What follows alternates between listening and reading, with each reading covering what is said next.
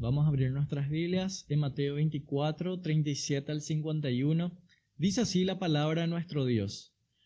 Mas como en los días de Noé, así será la venida del Hijo del Hombre, porque como en los días antes del diluvio estaban comiendo y bebiendo, casándose y dando en casamiento, hasta el día en que Noé entró en el arca, y no entendieron hasta que vino el diluvio y se los llevó a todos. Así será también la venida del Hijo del Hombre. Entonces estarán dos en el campo, el uno será tomado y el otro será dejado. Dos mujeres estarán moliendo en un molino, la una será tomada y la otra será dejada. Velad pues, porque no sabéis a qué hora ha de venir vuestro Señor. Pero sabed esto, que si el padre de familia supiese a qué hora el ladrón habría de venir, velaría y no dejaría minar su casa. Por tanto, también vosotros estad preparados, porque el Hijo del Hombre vendrá a la hora que no pensáis. ¿Quién es pues el siervo fiel y prudente al cual puso su Señor sobre su casa para que les dé el alimento a tiempo? Bienaventurado aquel siervo al cual cuando su Señor venga le halle haciendo así. De cierto os digo que sobre todos sus bienes le pondrá. Pero si aquel siervo malo dijera en su corazón, mi señor tarda en venir, y comenzare a golpear a sus consiervos, y aun a comer y a beber con los borrachos, vendrá el señor de aquel siervo en día que éste no espera, y a la hora que no sabe, y lo castigará duramente, y pondrá su parte con los hipócritas. Allí será el lloro y el crujir de dientes. Amén.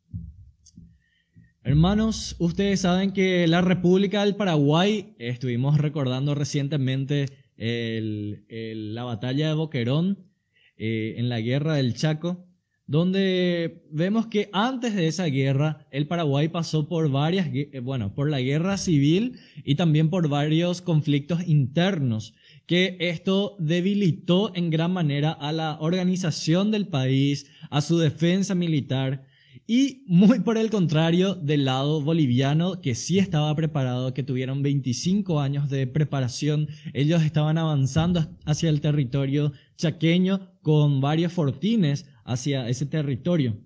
Hasta que llegó el presidente Luis Alberto Riard, ya al finalizar la guerra civil en el año 24, y él con sabiduría y acompañamiento de prestigiosos patriotas paraguayos, trabajaron en tres aspectos, la parte judicial, política y militar. Entonces, ¿cómo se preparó Paraguay antes de la guerra del, del Chaco? En lo jurídico se hizo una investigación de todos los papeleos, de todos los acuerdos post-guerra es decir, post eh, eh, guerra eh, contra Paraguay de la Triple Alianza, ¿verdad? De para, Argentina, Brasil y Uruguay en contra de, del pequeño Paraguay. Y todo lo concerniente al territorio chaqueño a favor del país. Es decir, se buscó toda clase de papeles, toda clase de litigios legales con respecto al territorio paraguayo. En lo político hubo un consenso sobre la situación entre los partidos políticos. Es decir, todos estaban hablando de la misma cosa, todos estaban en la misma página, por así decirlo, en cuanto al territorio chaqueño. Eh, para que ya no se debilite el Paraguay en cuanto a guerra civil, en, cuanto a, problemas internos.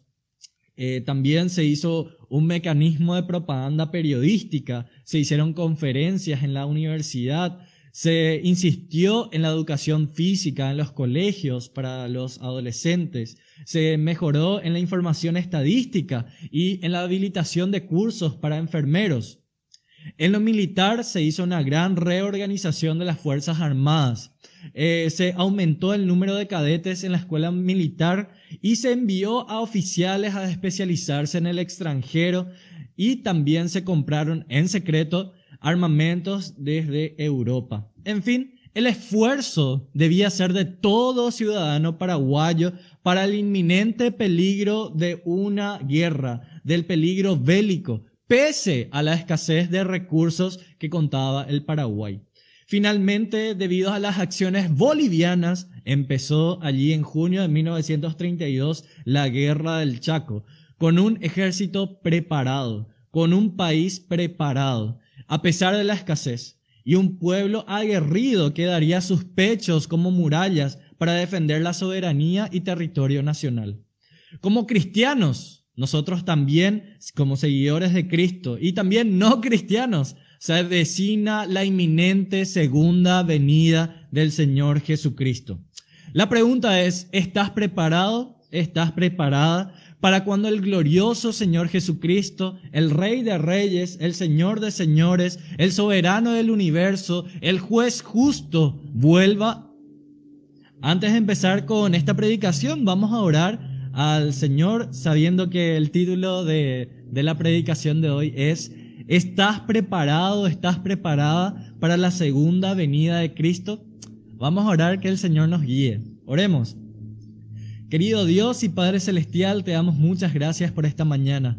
Señor, tú conoces nuestros corazones, tú conoces nuestras dolencias, tú conoces nuestro corazón pecaminoso. Señor, en esta hora venimos a traerte toda carga nuestra, todo pecado, todo mal pensar, todo mal actuar, oh Dios, lo ponemos en tus manos. Te pedimos perdón, Señor, por nuestras faltas, nuestros pecados. Perdónanos, Señor, y límpianos de toda maldad.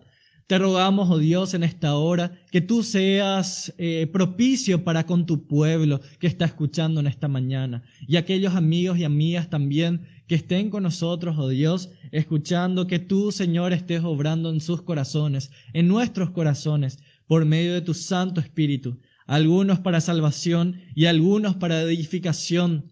Oh Dios Santo, te rogamos que tú puedas ayudarnos, a sabiendas que no tenemos ningún poder, de que no podemos hacer absolutamente nada, oh Dios, sin tu ayuda, sin tu acompañamiento. Señor, danos sabiduría, acompáñanos en esta hora. Ayúdanos, Señor, a ser fieles a ti. Te rogamos, oh Dios, que tú nos enseñes por medio de tu palabra, que nos dé sabiduría que proviene de ti, que tu paz repose en los corazones de cada uno que esté en esta mañana acompañándonos, oh Dios. Señor, dejamos en tus manos nuestras vidas y todas nuestras situaciones, todos nuestros conflictos, lo ponemos en tus manos.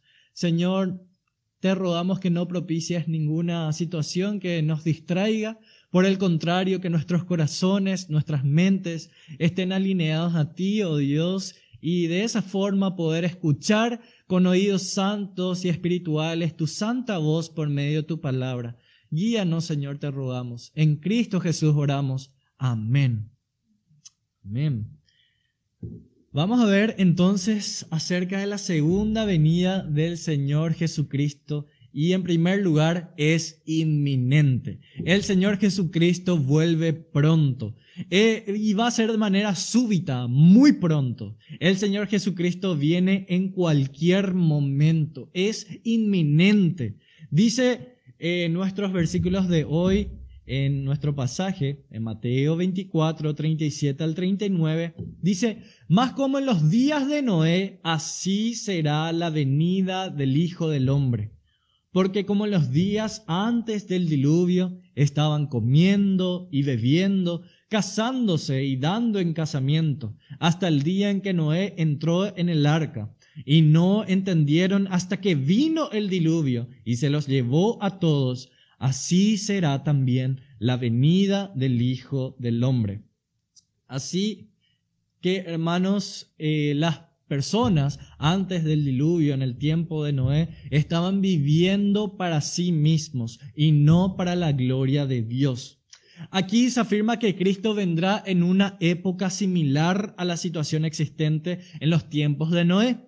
Aquellos días se caracterizaron por una gran inmoralidad. Ellos hacían lo que querían, andaban por su cabeza, como solemos decir. Podemos ver, por ejemplo, en Génesis 6.5, y me pueden acompañar allí, Génesis 6, 5.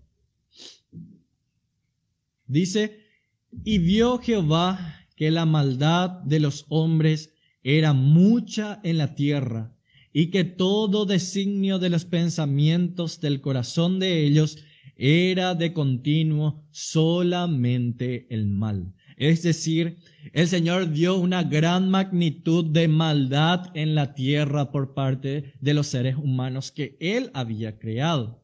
Es decir, toda persona, toda gente pensaba e imaginaba que siempre todo lo que ellos hacían, pensaban y hablaban era de continuo el mal. Tanta maldad había en ellos, en su actuar, en sus corazones, en sus pensamientos. Nuestro Señor solamente menciona que estaban comiendo y bebiendo. ¿Será que había algo malo en ello? No, se refiere, así como en 1 Corintios 10:31, y vamos allí, 1 Corintios 10:31, que todo lo que nosotros necesitamos hacer, 1 Corintios 10:31, dice, si pues coméis o bebéis o hacéis otra cosa, hacedlo como, hacedlo todo para la gloria de Dios. Háganlo para honrar a Dios, háganlo para glorificarle a Él, para exaltarle a Él, sabiendo que todo proviene de Él, sabiendo que todo es de Él. Sin embargo, la gente del tiempo de Noé estaba viviendo como si Dios no existiese, como si que Él no existiese en sus corazones, en sus vidas. Era un eh, don nadie para ellos en sus corazones. No existía ninguna clase de principio moral en sus vidas. Nuestro pasaje de hoy se refiere a que la gente de ese tiempo estará al borde de la venida de Cristo, pero estará viviendo como si tal acontecimiento nunca fuese a tener lugar, andando por su cabeza, haciendo su propia voluntad, lo que ellos quieren, pecando deliberadamente y sin remordimiento alguno. La gente se preocupaba por las cosas mundanas de la vida cotidiana y rechazó la advertencia de Dios por medio de la predicación de Noé. Y vayan conmigo para ver qué dice la palabra de Dios en segunda de Pedro 2.5. Segunda de Pedro 2.5. Dice el Señor en su palabra en segunda de Pedro 2.5, y si no perdonó al mundo antiguo, sino que guardó a Noé, pregonero de justicia, con otras siete personas, trayendo el diluvio sobre el mundo de los impíos. Es decir, Dios tampoco perdonó al mundo antiguo, aparte de Noé y a los otros siete miembros de su familia. Noé advirtió al mundo del justo juicio de Dios y por eso Dios lo protegió, lo cuidó, lo salvó a ellos de la destrucción total.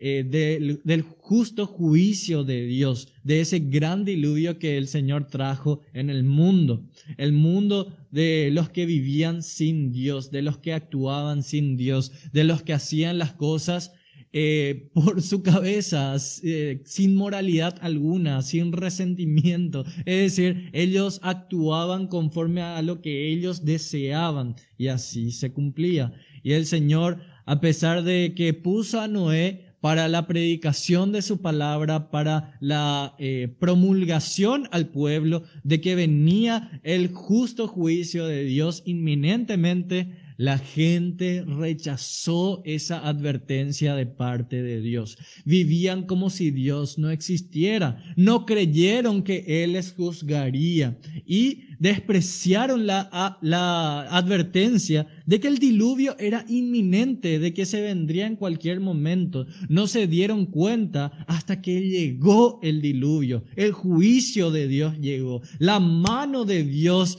y su ira llegó en ese momento. Y allí conocieron de que realmente era verdad lo que decía Noé, de que el juicio de Dios se iba a venir, pero ya era muy tarde.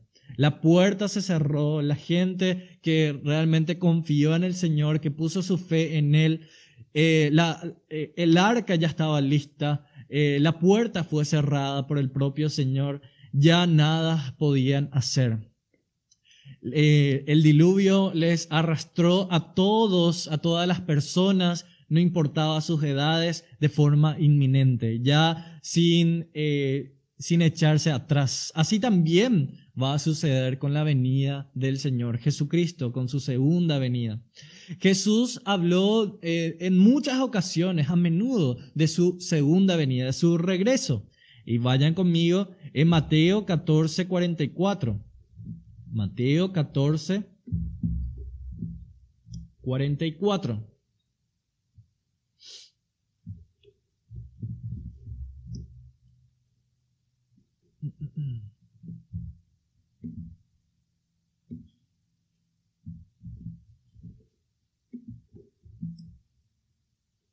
Perdón, Mateo 24, 44.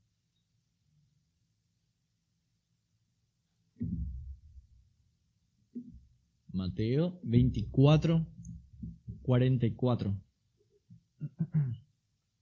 Dice el Señor en su palabra, por tanto, también vosotros estad preparados, porque el Hijo del Hombre vendrá a la hora que no pensáis. Es decir, estemos preparados, porque inminentemente vendrá el Hijo del Hombre. Este es un título del Mesías, el Hijo del Hombre, el Hijo unigénito de Dios, el soberano del universo, el Rey de Reyes, el Señor de Señores, el juez justo, vendrá a la hora que menos pensamos.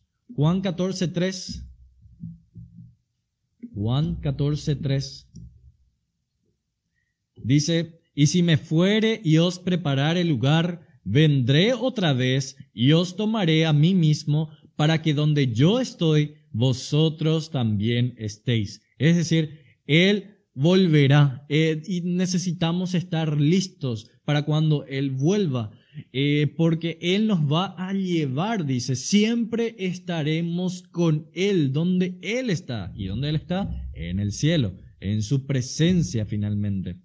En Hechos 1.11, Hechos 1.11, dice, los cuales también les dijeron, varones galileos, aquí estaban hablando los ángeles, eh, justo después de que el Señor Jesucristo haya ascendido a los cielos, dice, varones Galileos, ¿por qué estáis mirando al cielo? Este mismo Jesús que ha sido tomado de vosotros al cielo, así vendrá como la habéis visto ir al cielo. Es decir, el Señor Jesucristo volverá. Él un día volverá. Así como se ha ido, también Él volverá. Pero es necesario que suceda algo antes de que venga el justo juicio de Dios, el tiempo de la gran tribulación. Dice primera de Tesalonicenses 4:16, porque el Señor mismo, con voz de mando, con voz de arcángel y con trompeta de Dios, descenderá del cielo y los muertos en Cristo resucitarán primero. Es decir, el Señor Jesucristo va a volver de manera inminente. Es interesante porque esto también lo vimos con los niños estas, la semana pasada, eh, con quienes estamos enseñando y estábamos hablando justamente acerca de la venida del Señor. Y es interesante que aquí el Señor nos está dando un misterio, un misterio que antes no, no se entendía, pero que sí le reveló al apóstol Pablo y es acerca de su venida. ¿En qué lugar? En los cielos. ¿Y qué va a pasar? Aquellos muertos en Cristo, es decir, aquellos que han puesto su confianza en el Señor Jesucristo, que ya han fallecido, que sus almas han ido con Cristo y sus cuerpos quedaron dormidos, ellos serán resucitados con un cuerpo glorificado, con un cuerpo resucitado como el de Cristo y estarán en su presencia. Y también dice el Señor en su palabra en el, eh, en el versículo 17, ahí en Primera Tesalonicenses 4:17, dice, luego nosotros los que vivimos, los que hayamos quedado, seremos arrebatados, seremos tomados juntamente con ellos en las nubes para recibir al Señor en el aire y así estaremos siempre con el Señor. Es decir, antes de que venga la gran tribulación, antes del Armagedón, antes de los mil años del reinado del Señor Jesucristo, va a venir una, eh, un arrebatamiento, seremos tomados eh, de, por medio del Señor Jesucristo en los aires por aquellas personas que han puesto su fe en el Señor Jesucristo, que se han arrepentido de sus pecados. Ellos van a ser tomados en los cielos. Aquellos que hayan muerto en Cristo, sus cuerpos van a ser resucitados porque el Señor ha utilizado cada grano de arena seguramente para hacernos a nosotros y nos ha puesto espíritu por medio de, de ese aliento de vida de parte del Señor él también puede traer de cualquier parte de la tierra. No importa si ya hayamos donado nuestro, parte de nuestro cuerpo, por ejemplo, a otras personas cuando morimos o cuando vivimos. No importa si estamos en otro país, no importa si nuestro cuerpo no sabemos dónde se quedó, ¿verdad?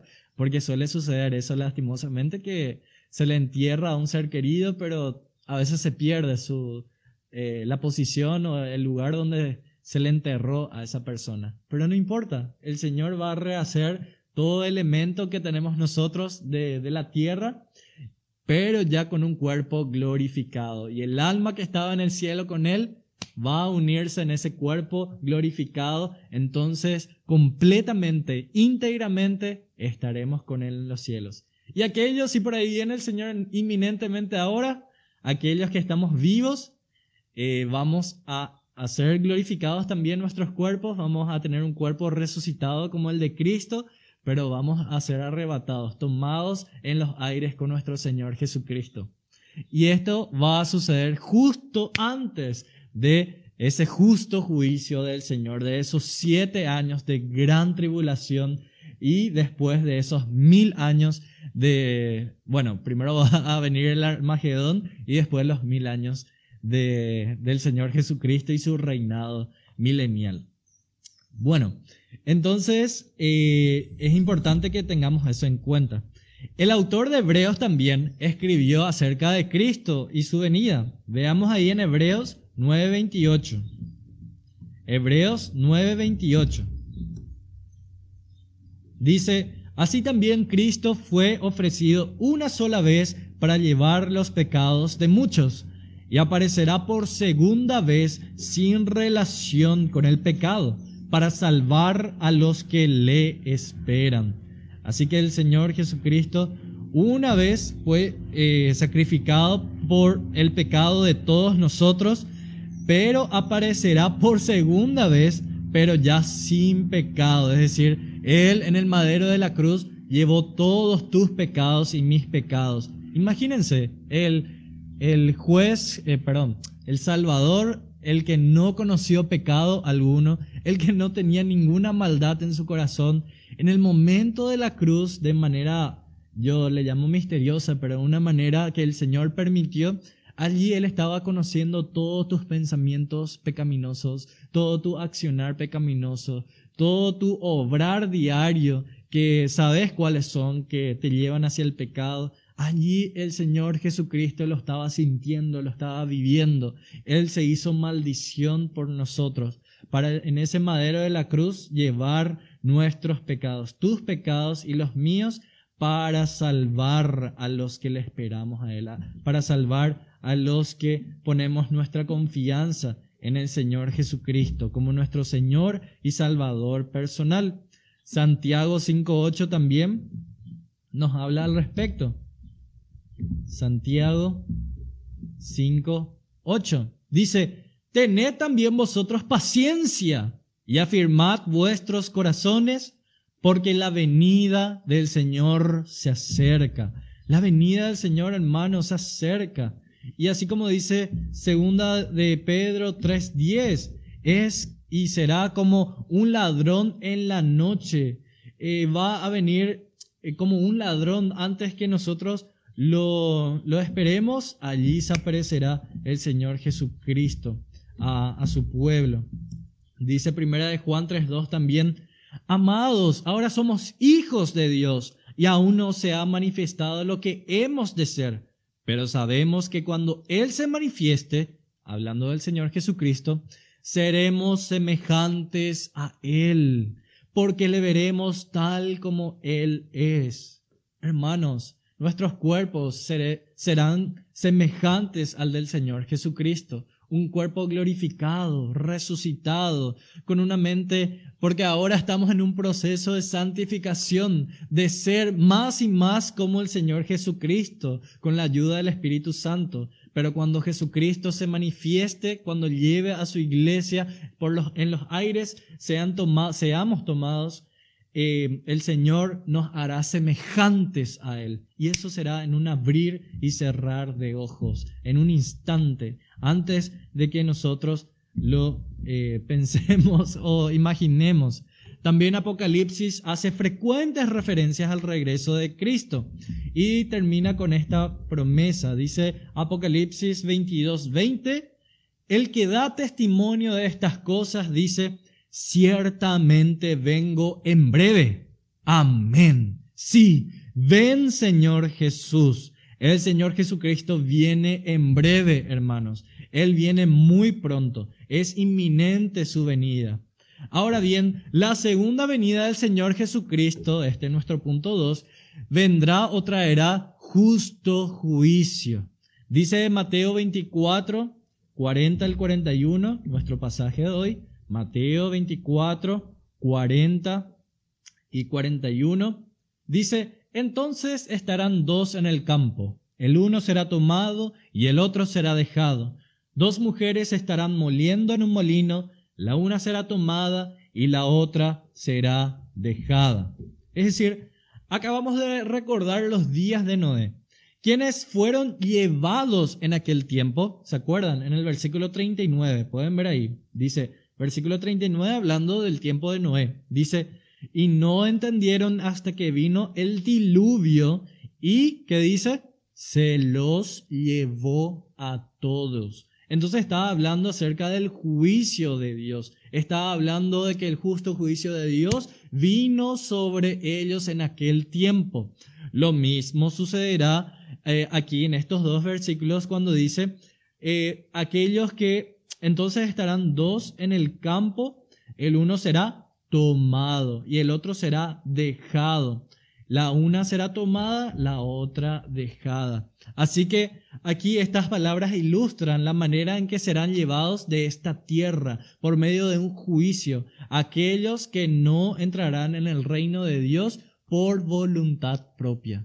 El Señor Jesucristo hoy está ofreciendo de manera gratuita a que vengamos hacia Él. Vengan hacia mí, dice. Él es la puerta, Él es el camino, Él es la verdad, Él es la vida. Solamente en Él podemos obtener salvación. Él está ofreciendo gratuitamente la salvación a toda persona que tiene sed de justicia, a toda persona que tiene hambre de, de Dios, que eh, está completamente seco sus huesos, que está completamente muerto en sus delitos y pecados. El Señor se acerca y nos llama, nos dice, vengan a mí y Él nos dará vida y vida eterna por medio del Señor Jesucristo.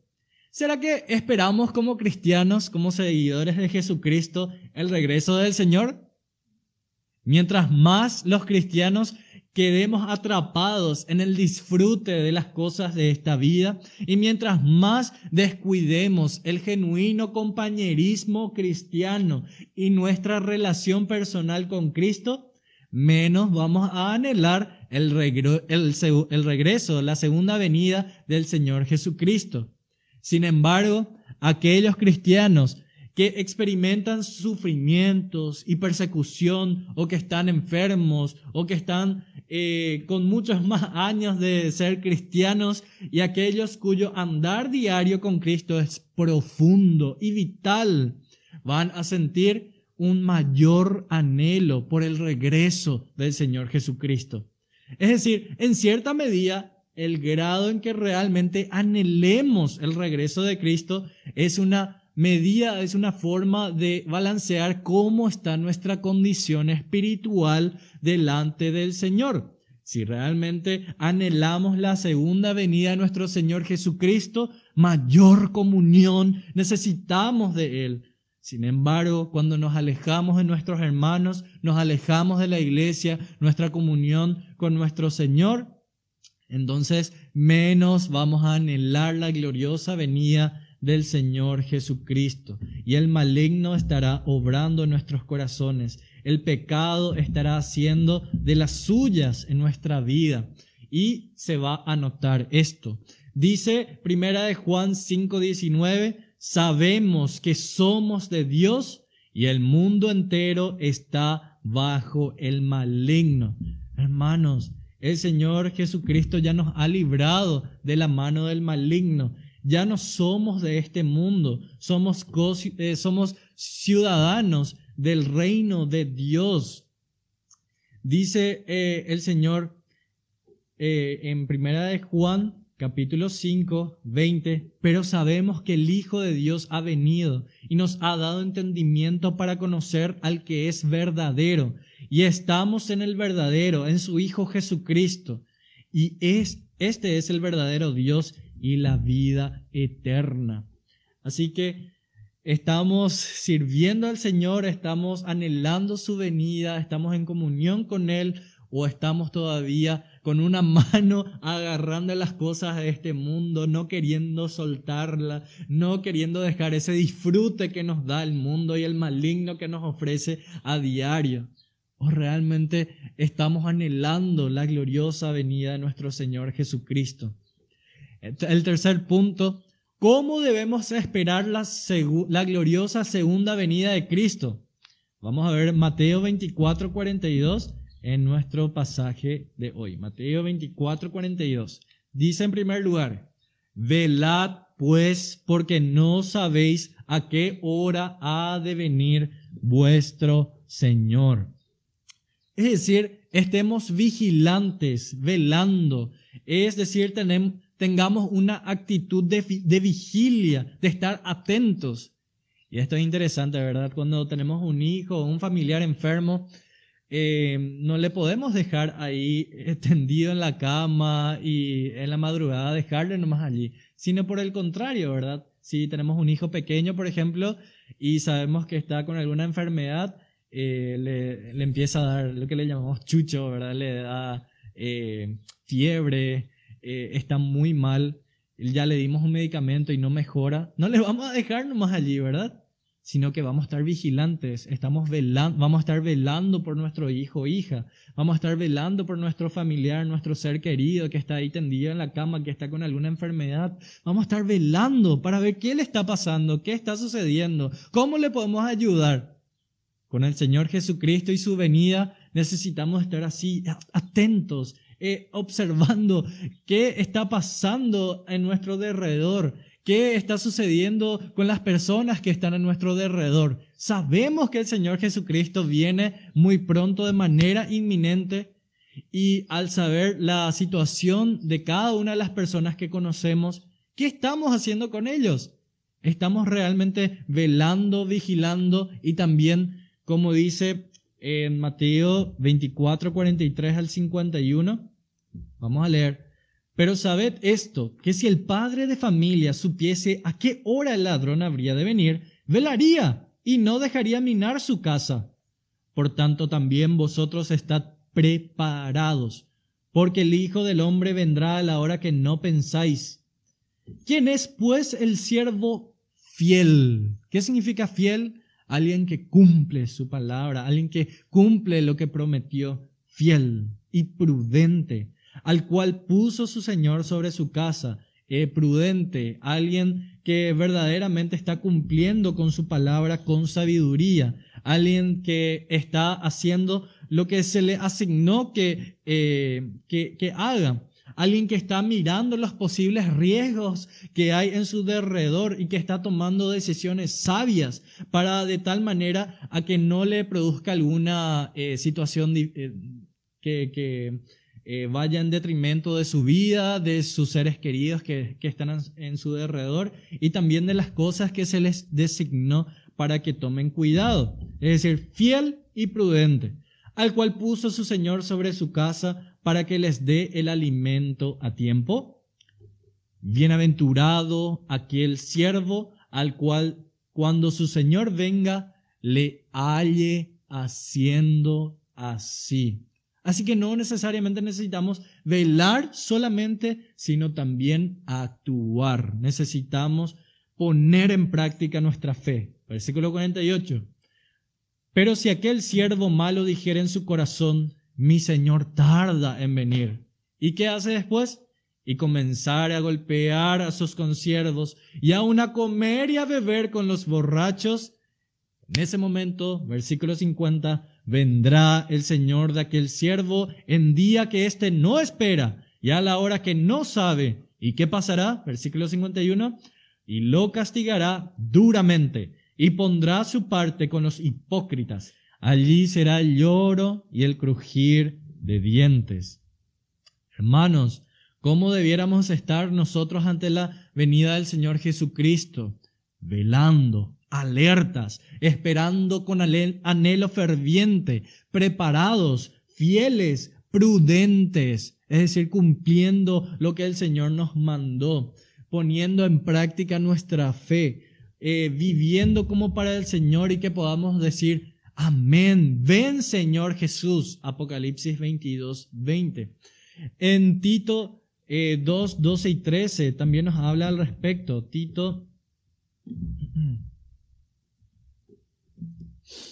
Tito 2, 12 y 13, enseñando que renunciando a la impiedad y a los deseos mundanos, vivamos en este siglo, en este mundo, sobria, justa y piadosamente, viviendo con nuestra cabeza puesta sobriamente es decir, no yéndonos a, a, lo que el mundo nos ofrece para emborracharnos en el entretenimiento que nos ofrece el mundo y el maligno de manera justa, es decir, conforme a la palabra de Dios y piadosamente, poniendo nuestra fe en el Señor Jesucristo en práctica. Esa es la piedad. Versículo 13 aguardando la esperanza bienaventurada y la manifestación gloriosa de nuestro gran Dios y Salvador Jesucristo.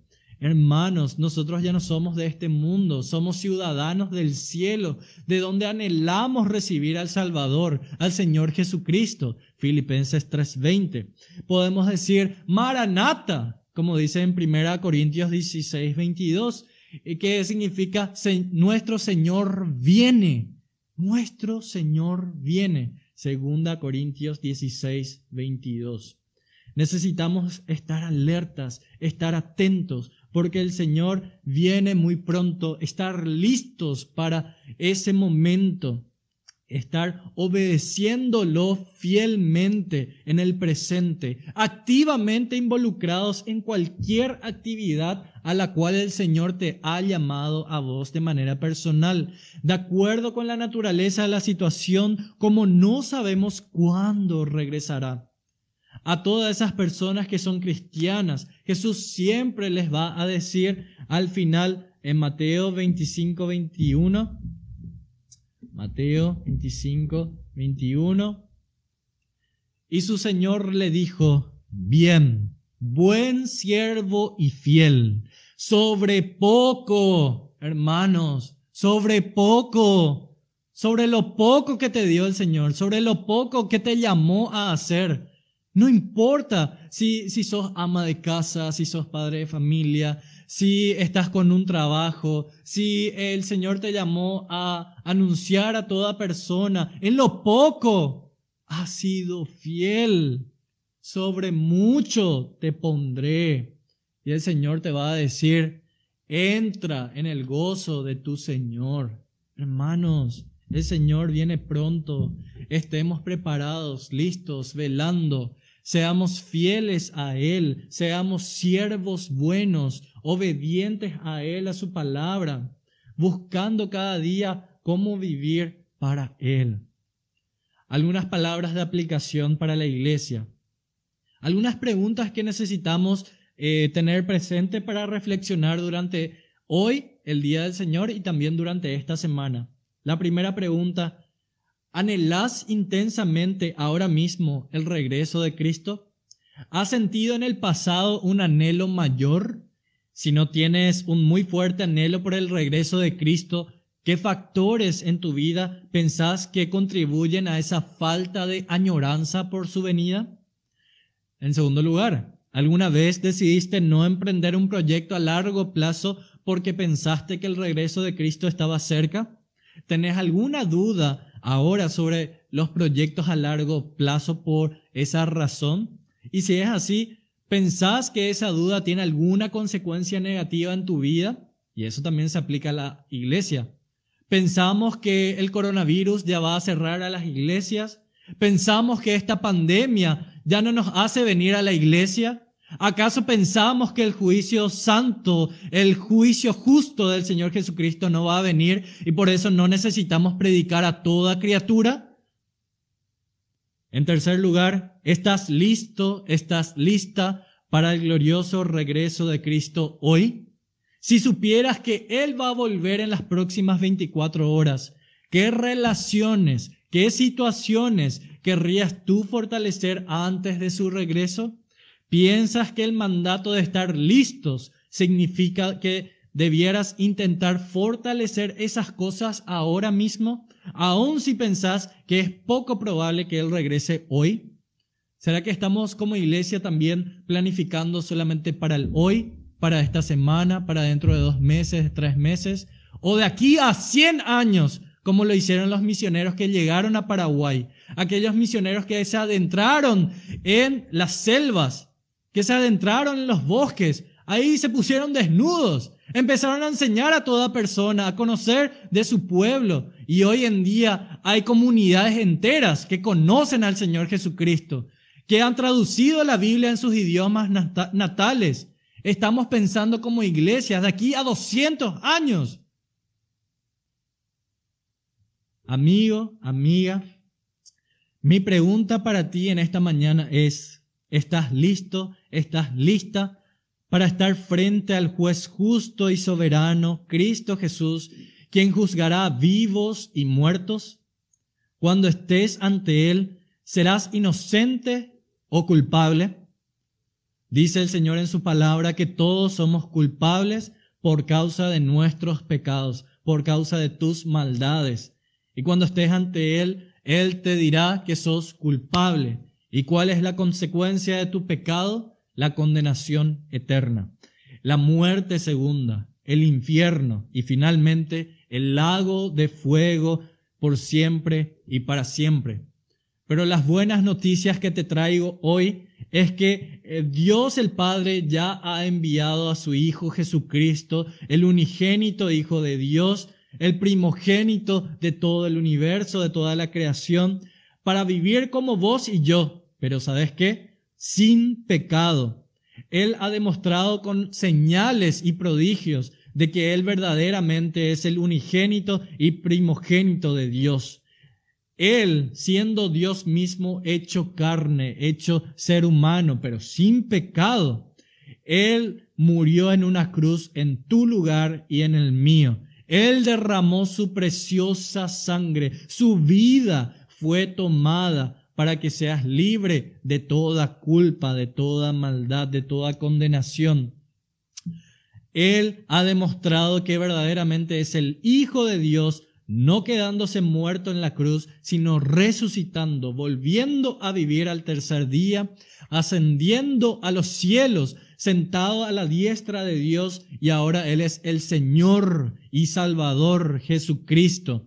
Y hoy mismo si crees en Él, si pones tu fe en Él, si crees en su obra perfecta en el madero de la cruz, que Él ha hecho eso en tu lugar, llevando allí tus pecados y te arrepentís hoy de todos tus pecados, Él te promete que te dará vida eterna, te perdonará, limpiará todos tus pecados, te hará más limpio que la nieve, más blanco que la nieve. Él te dará nuevas vestiduras, una vida eterna por pura gracia, no por tus obras, para que no te gloríes. Él te mostrará el verdadero sentido de la vida. ¿Y cuál es el verdadero sentido de la vida? Darle gloria a Dios. Pero necesitas tomar ese paso de fe primeramente, de creer en el Señor Jesucristo como tu Señor y Salvador personal. Hermanos y hermanas, Necesitamos estar preparados para la segunda venida de nuestro Señor Jesucristo. ¿Estás verdaderamente preparado para la segunda venida del Señor? Su venida será inminente, será en cualquier momento. Eh, en la próxima semana vamos a ver algunas cosas que se tienen que dar lugar, así que estamos invitados para el próximo domingo de cuáles van a ser esas señales, qué cosas, qué condiciones tienen que haber previamente a la venida del Señor Jesucristo. El Señor Jesucristo va a traer justo juicio a todo el mundo y necesitamos esperar esa gloriosa venida con, eh, velando, estando vigilantes y también con un anhelo ferviente, preparados, siendo fieles y prudentes en todo lo que el Señor nos ha dado, para que al final Él nos pueda decir, Hiciste bien, siervo bueno y fiel. Has sido fiel en lo poco. Te pondré a cargo de mucho más. Ven a compartir la felicidad de tu Señor, el gozo de tu Señor. Mateo 25, 21. Vamos a orar al Señor para dar terminada esta parte. Oremos.